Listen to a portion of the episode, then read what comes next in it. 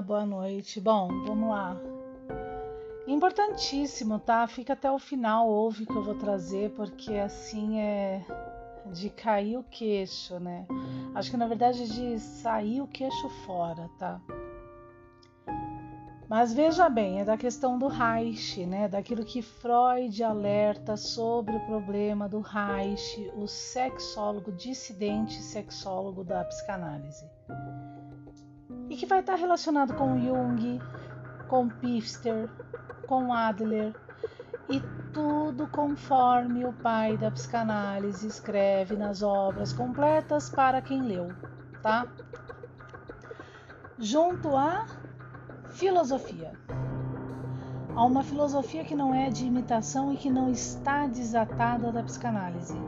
Junto à linguística de Saussure, um clássico que Lacan fez questão de desatar, retirar da psicanálise para nossa modernidade, tá?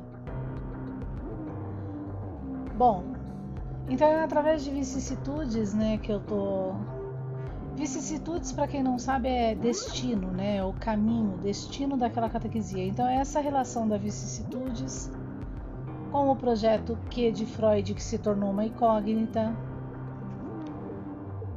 junto com as teorias da sexualidade e outros artigos, né, que você começa a sacar o problema da época e o porquê que Freud se levanta junto a tantos colaboradores, a Charcot, e ali numa luta judeu profunda, né, explicando esse nosso problema dessa nova geração, da nossa contemporaneidade agora, já metrificada por Durkheim como sendo o nosso fatalismo, tá?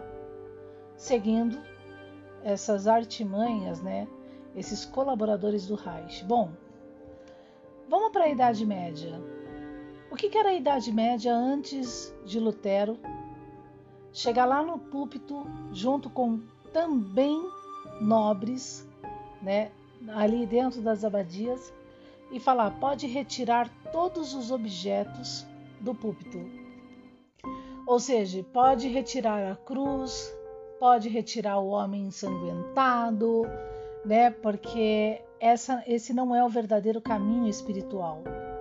O verdadeiro caminho espiritual é a leitura do texto, o entendimento desse texto na virtu da primeira fase de Zenão e a prática dessa virtu, tá? E aí você tem um canal vertical, sim, porque profecias e revelações são tranquilamente é, é, provadas pela ciência. Mas por causa de Nietzsche, né? Deus está morto, então, né, né? Deus está morto dentro da própria ciência, no sentido dela não conseguir nem metafisicamente entender o universo, tá? Né? É tão quanto mecanicamente, que aí entra uma série de problemas. Mas vamos lá, a KGB, vamos lá então, para não ficar, ai, nossa, olha o que ela está falando, o que, que a KGB fazia? A KGB ficava procurando entender sensitivos eles estavam investindo milhões de graça? Claro que não, porque nos arquivos históricos, nesse objeto, o nosso universo é mecânico metafísico. Um Descartes que sempre escreveu, né, nas suas obras o discurso do método que ele é metafísico, tá? E, e Newton nunca foi só mecânico, ele também é metafísico, tá?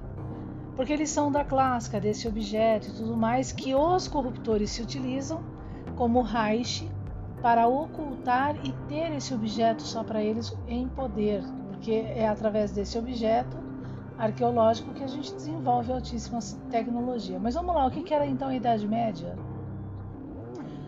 Você tinha o objeto, o objeto relacionado à linguística e ali uma oratória repetitiva, uma oratória de não reflexão Onde dentro dessa oratória repetitiva, que é o problema de ficar orando terço, ao contrário de entender o que você está orando,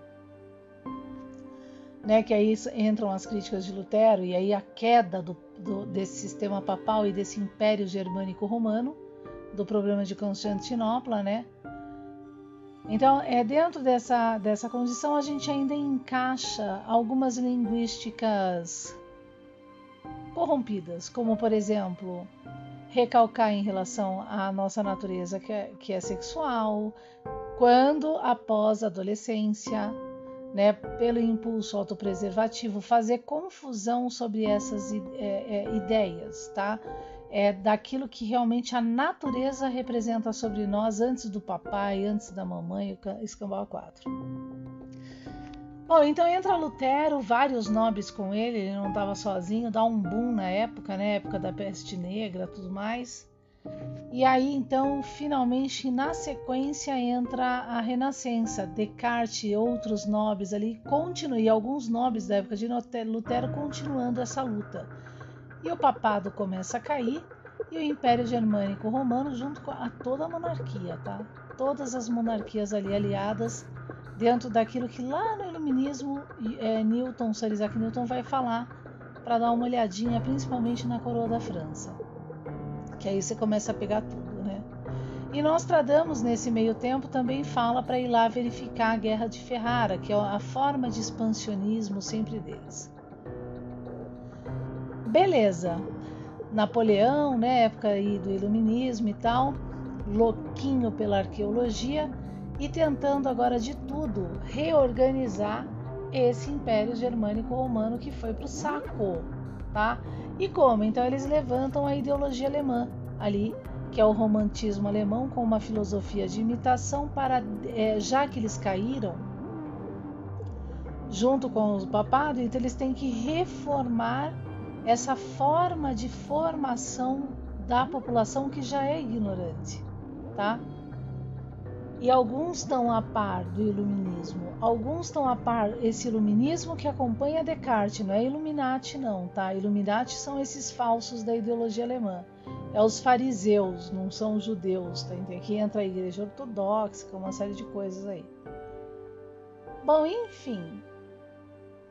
Então, esse iluminismo, então o Império Germânico enfraquece, entra esse esse romantismo aí junto com Goethe e Schopenhauer ele, ele lança lá a sua metafísica, que é mais uma playboy de época, por isso que nas teorias da sexualidade, na quarta edição, é, Freud vai dar um toque para lembrar disso daí. Quem começou a colocar na cabeça do povo que tudo é sexo, entende? Né? Resgatando esse divino Platão, né? Que é agora voltar a ser essa Grécia, né? junto a esses Césares, esses corruptores e tal, aonde Jesus Cristo se levanta com discípulos, antes dele se levanta Zenão, Sócrates, é, Euclides, Pitágoras, Tales de Mileto e etc. Tá? Bom, enfim. Então, época de Dilthey, ele finalmente lá separa, ele precisa separar a psicologia da filosofia. Por quê? Porque a psicologia inteira já é debatida na obra de Kant que se tornou obscuro. Você não compreende porque você não tem objeto, você não sabe nada do que o cara está falando. Mas quando você tem um objeto arqueológico e a clássica, você entende tudo que o cara está falando. Por sinal, ele está falando e demonstrando aonde está o campo da intuição ampla dentro do sistema nervoso, né?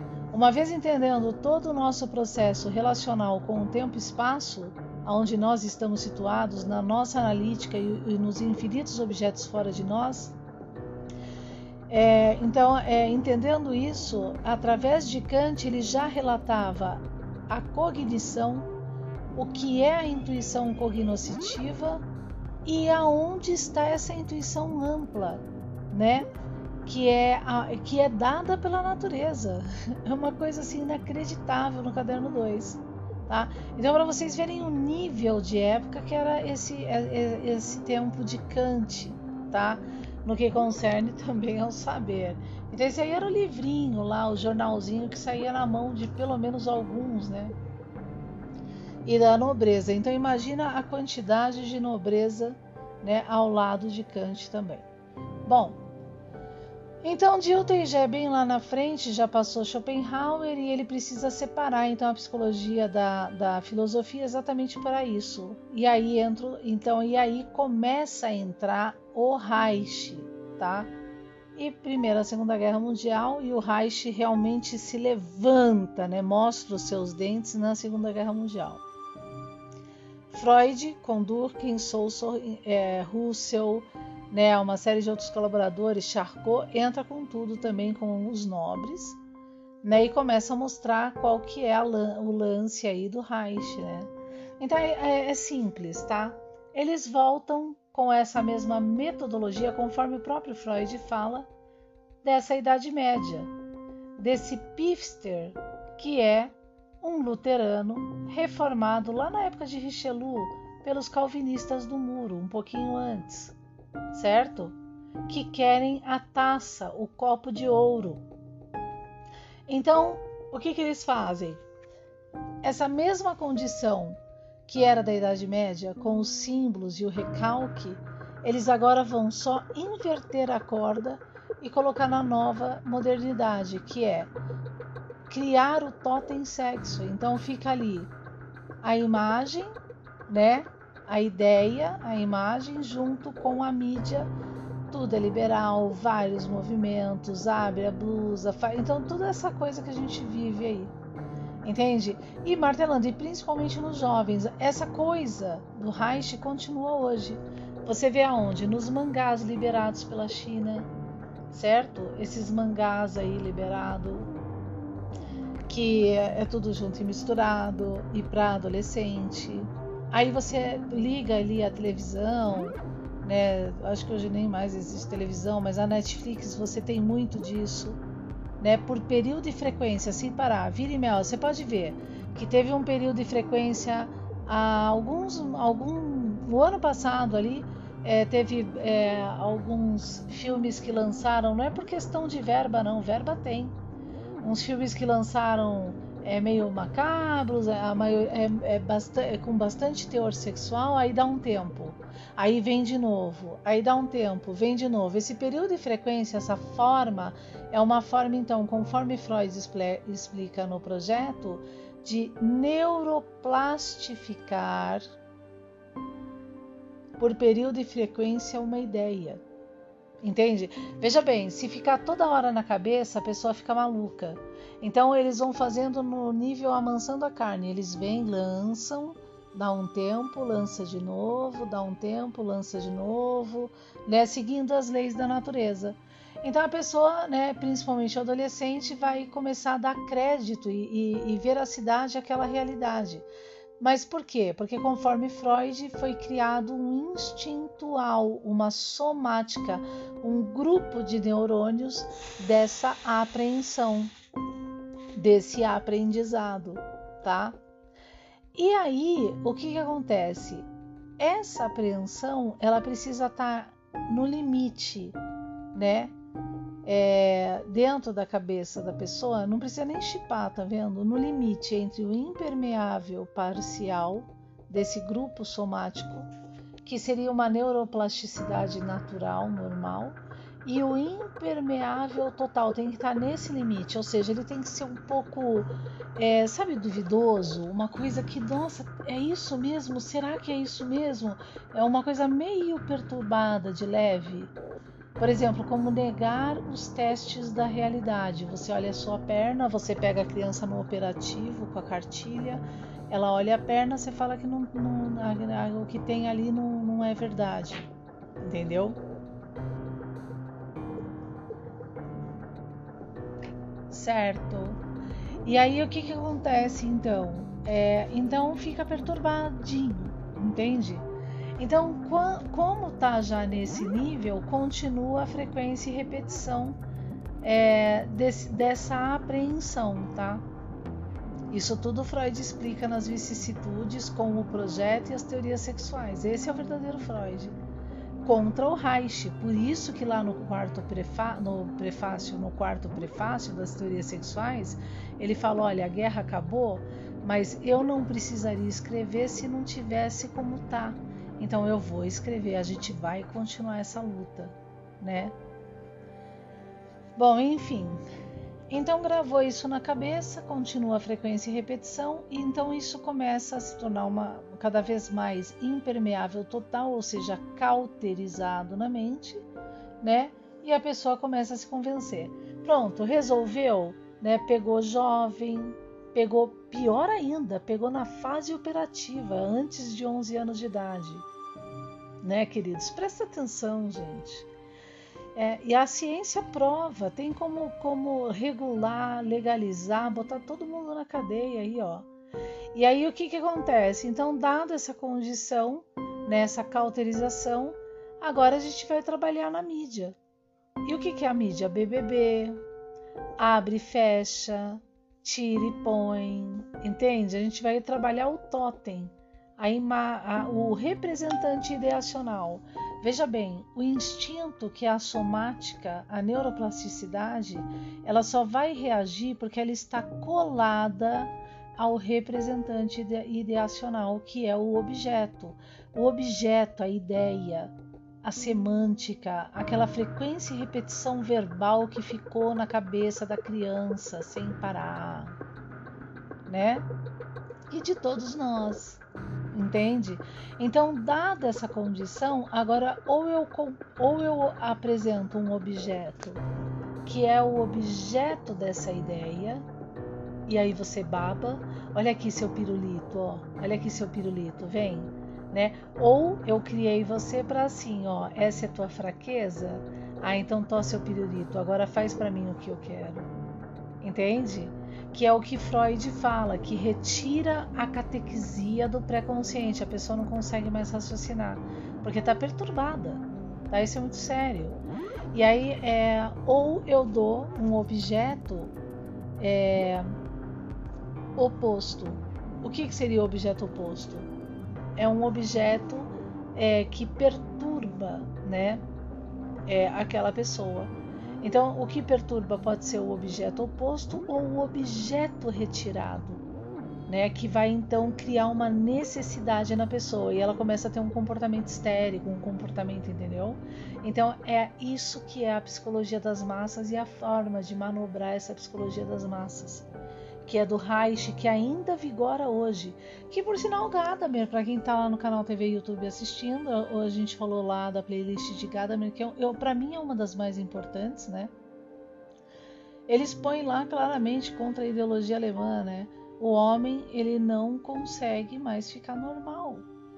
Ele não, ele não consegue entender o que é a normalidade por causa do problema dessa excitabilidade. É uma coisa incrível. Gadamer é um maravilhoso, né? Só que Gadamer não está sozinho, né? Ele morreu agora em 2011. Imagina quantos nobres não reconhecem e não entendem o que Gadamer falava, tá? Então é isso que eu estou trazendo e com base em quê? Freud. Tá lá em Freud escrito nos arquivos de Freud.